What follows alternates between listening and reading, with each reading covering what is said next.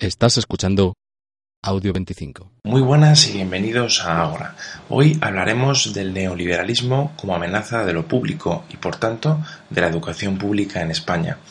Ya sabemos que la educación, la cultura, el saber son los principales enemigos de este sistema. Por ello, la educación, nuestra educación, está en serio peligro.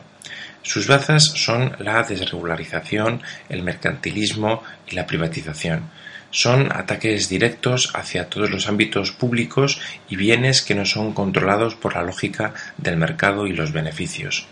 El neoliberalismo no solo ataca a aquellos o aquellas instituciones que pueden cuestionar su modelo, sino que intenta minimizar el Estado como ese elemento garante de las principales medidas sociales y dejarnos reducidos de esta manera al mero papel de ciudadanos consumidores.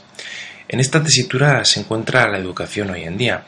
Tenemos la labor y la obligación moral de construir una educación como base de una verdadera democratización de la sociedad, educando a los alumnos en los principios de la igualdad y la justicia social, convirtiéndolos, por tanto, no en objetos pasivos, sino activos en la articulación de la misma.